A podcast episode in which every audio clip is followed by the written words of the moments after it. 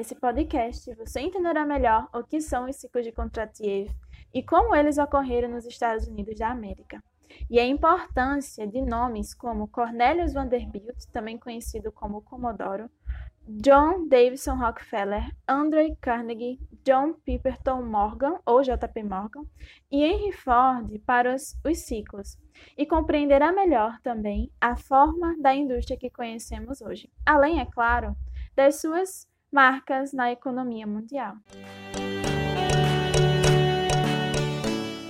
Olá, eu sou Celine Andrade, graduanda das, da Escola de Ciência e Tecnologia da Universidade Federal do Rio Grande do Norte, e junto com as quatro alunas vamos te guiar, usando como base para nossa discussão a minissérie Os Gigantes da Indústria.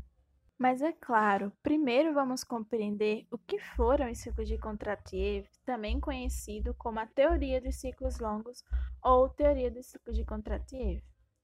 Os ciclos de Kondratiev foram uma das teorias criadas por Nikolai Kondratiev, um economista russo que escreveu essa teoria na antiga União Soviética. E a teoria de Nikolai pode esclarecer melhor o aparecimento das crises econômicas e lendo essas explicações dele, conseguimos compreender melhor que todo período histórico é marcado por um período de auge, o qual causa uma euforia, seguido de superprodução e lucros altos, gerando problemas econômicos futuros, que é a fase de recessão. Agora eu, Tainá Xavier, vou falar um pouco sobre o primeiro ciclo e a sua relação com os Estados Unidos. O primeiro ciclo ele se originou em 1790, no início da primeira Revolução Industrial. Foi o período que ficou marcado pela criação da máquina a vapor e das indústrias têxteis, criando assim novas oportunidades de lucro e fazendo que, com que muitos apostassem nesse ramo. Houve então uma superprodução e grandes lucros do setor, que caracterizou a fase de auge. E diante disso começou a existir uma produção muito alta e uma concorrência que prejudicou a lucratividade das outras empresas. Com isso, em 1820, começou a fase recessiva do ciclo. Nesse primeiro ciclo, os Estados Unidos da América se fez perceber na fase baixa do período, do qual o grande nome para reacender o fogo do crescimento econômico do país, que tinha acabado de passar por uma guerra civil, foi Cornelius Vanderbilt com seu forte investimento em transportes movidos a vapor. É nessa pegada de investimentos em transportes movidos a vapor que começa o segundo ciclo. O primeiro ele acaba em 1848 e logo dá sequência ao segundo, que começa a aplicação dessas invenções, que transforma em inovações e impulsiona uma nova expansão. Inicialmente, você vai entender o quão importante Cornelius Vanderbilt foi para o crescimento industrial da América e como ele influenciou o modelo de indústria que temos hoje. Tainá acaba de nos introduzir o que é o primeiro ciclo de Contratier. Joseneide, nos ensine agora o que seria o segundo ciclo de Contratier. Cornelius Vanderbilt era um empresário investidor nova-iorquino muito famoso ele tinha a capacidade de perceber quais eram as áreas que mais necessitavam de investimento e que iriam dar certo. Ele percebeu que, naquela época, depois da, da Guerra Civil, onde o país estava em declínio, que estava precisando muito de transportes que transportassem cargas. E foi assim que ele resolveu investir em barcos.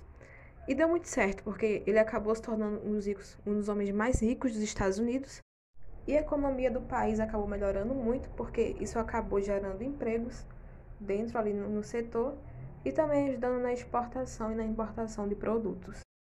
E com, só que com o passar dos anos, Cornelius ele percebeu que a demanda agora estava em outro lugar. As pessoas tinham necessidade de transitar entre os estados e não tinha transporte para isso. Foi assim que ele decidiu arriscar e vender seus barcos e investir em ferrovias, o que também deu muito certo porque as pessoas agora tinham transporte para poder transitar e poderiam levar cargas e outras coisas, isso também é, agitou a economia do país e deu mais empregos ainda para a população. Aqui já podemos ver o exemplo da fase A e da fase B. fase A é quando o negócio dá muito certo, que tem aquele crescimento, geração de lucros, como foi no caso dos barcos e também novamente do, dos trens, e a fase B, que é a fase da recessão, já que os trens só deram certo quando ele vendeu os barcos e acabou terminando né, com seu outro negócio, e ele ruiu para poder iniciar outro que gerasse mais lucros. Podemos ver bem explícito aí um, o ciclo do Contratiev, tanto a fase A como a fase B. Vanderbilt ele continuou observando o mercado, vendo onde é que tinha demanda, e logo ele viu que as pessoas não estavam transitando mais como antes nos trens, não estava gerando tanto lucros para transporte de pessoas. E assim ele resolveu investir em cargas. E ele conheceu John Rockefeller, que era um petroleiro, e firmou um acordo com ele, um acordo exclusivo para transporte de querosene, que naquela época tinha uma demanda muito grande devido a necessidade de se obter luz à noite. Esse petroleiro que firmou contrato com Vanderbilt, John Rockefeller, na época que firmou o contrato, não estava passando por uma, uma situação muito boa. Mas mesmo assim ele firmou e prometeu mais do que ele poderia suprir naquela época. Só que ele insistiu em construir novas refinarias e investir nisso. E assim ele conseguiu suprir a demanda, não só suprir a demanda, como produzir mais do que excedido. E logo, logo ele produzia tanto que não tinha como transportar, não tinha trem suficiente para transportar. E para não perder isso, para continuar crescendo, ele, ele foi atrás do principal rival do Vanderbilt, que era o Tom Scott.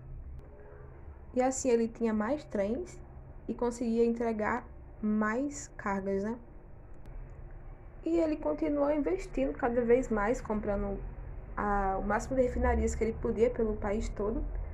E foi assim que ele girou o primeiro monopólio, pois chegou ao ponto que mais de 90% das refinarias do país eram dele. Só que essa situação não deixou Vanderbilt e Scott muito felizes, pois eles não estavam ganhando tanto com isso. Eles queriam aumentar a taxa e, para isso, eles ameaçaram é, retirar os trens de Rockefeller. Mas foi assim que Rockefeller teve uma ideia para substituir os trens em relação à entrega das cargas de petróleo e de querosene. Ele resolveu criar tubulações que poderiam levar pelos estados as suas cargas, e assim tornando obsoleto o uso dos trens para transportar as cargas. Essa nova ideia dele gerou muito lucro, deu muito certo para ele, mas em contrapartida gerou muito desempregos, para aquelas pessoas que trabalhavam nas ferrovias. E isso, em meados de 1873, acabou sendo um pivô para a primeira depressão nacional. Em paralelo com esse crescimento do transporte de cargas, Andrew Carnegie, que também era um empresário, estava investindo na área de fabricação de aço. E ele, a primeira coisa que ele tentou fazer foi construir uma ponte, a ponte St. Louis, que atravessava o rio Mississippi. Só que, como ele queria utilizar aço, isso acabou fazendo com que ele gastasse muito e demorasse bastante para construir. Mas assim que ele construiu, ele conseguiu transmitir que era realmente muito seguro e novas pessoas começaram a pedir mais desses materiais, principalmente para a construção de ferrovias. Carnegie conseguiu fornecer aço para essas ferrovias, só que não tinha é, o suficiente. Para isso, ele teve que investir cada vez mais nas suas fábricas para conseguir suprir a demanda. Quando ele conseguiu suprir essa demanda, ele percebeu que não estava mais tendo é, um trânsito muito grande nas ferrovias e que não estava gerando tantos lucros assim. Aí, dessa forma, para não perder é, seu negócio, para não decair, não ruir, ele resolveu investir em outra área, que seria a construção de edifícios. E essa saída que ele achou fez com, seu, fez com que seu negócio crescesse cada vez mais, enquanto as ferrovias entraram em um processo de recessão e foram realmente ruindo e perderam todo aquele prestígio que tinha antes no mercado. Novamente notamos a presença do ciclo, em, quando uma tecnologia ela decai para outra surgir. E esses acontecimentos eles fecham o segundo ciclo do Contratiev. Olá, meu nome é Luana e eu vim falar um pouco do terceiro ciclo para você. Bem, o terceiro ciclo iniciou por volta de 1898, com a expansão do uso da energia elétrica e da indústria automobilística. Esse ciclo foi marcado por um homem muito inteligente, J.P. Morgan. Ele era um banqueiro bastante famoso por comprar empresas falidas e fazê-las prosperar. Morgan, vendo homens como Rockefeller e Carnegie dominarem seus nichos e se fazerem senhores de seus mercados, decidiu investir em algo desde o início, assim criando algo dele, algo que ele seria o primeiro a explorar de determinada maneira. Morgan esse algo se tornou energia elétrica. Primeiro, ele investiu na corrente contínua do inventor Thomas Edison, e quando ela se provou ser menos eficaz que sua concorrente, ele, por métodos pouco convencionais, conseguiu a patente da corrente alternada de Nikola Tesla. Dessa forma, JP levou luz para os Estados Unidos e todos puderam ver o gigante desenvolvimento que aquele país estava vivenciando. Para manter seu domínio em pleno vigor, Rockefeller, vendo sua luz produzida por querosene sendo substituída, encontrou uma nova forma de utilizar o petróleo, a gasolina, um derivado que antes não tinha utilidade. Em determinado momento, para não perder nenhum pouco do poder que tinham, J.P. Morgan, Carnegie e Rockefeller se envolveram na política e fizeram um presidente. Isso porque a forma como eles estavam conduzindo seus impérios não estava agradando às massas de empregados que estavam cansados e famintos. Então, essa era mais uma época de fome e falta de emprego, mais uma recessão. E esses gigantes não estavam colaborando com a população. E para manter a mesma dinâmica que eles vinham conduzindo, eles tiveram que se envolver na política. O presidente comprado deles foi morto. Entretanto, Russell, seu vice, assumiu, e com ele, pouco a pouco, veio o fim dos monopólios desses titãs.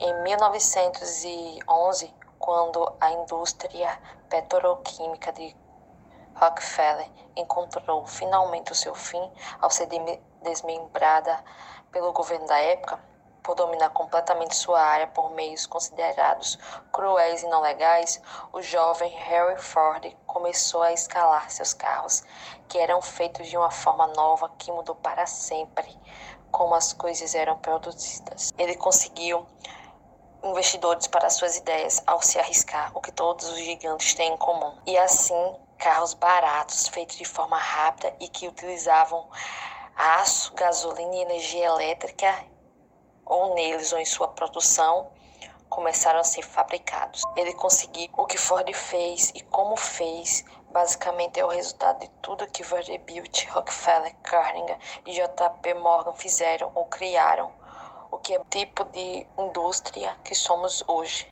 Olá, eu sou Vanessa Câmara e falarei um pouco sobre o quarto ciclo. O quarto ciclo, ele se estende até os dias atuais e está ligado à terceira revolução industrial. A fase A, conhecida também como Anos Gloriosos da Sociedade Democrática, iniciou-se em 1948 e se estendeu até 1973. Já a fase B, ela continua até hoje e é marcada por diversas invenções tecnológicas, como a robótica, a biotecnologia e a nanotecnologia.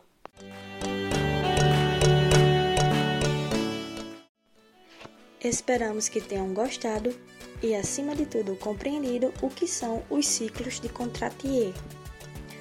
Um abraço e até mais!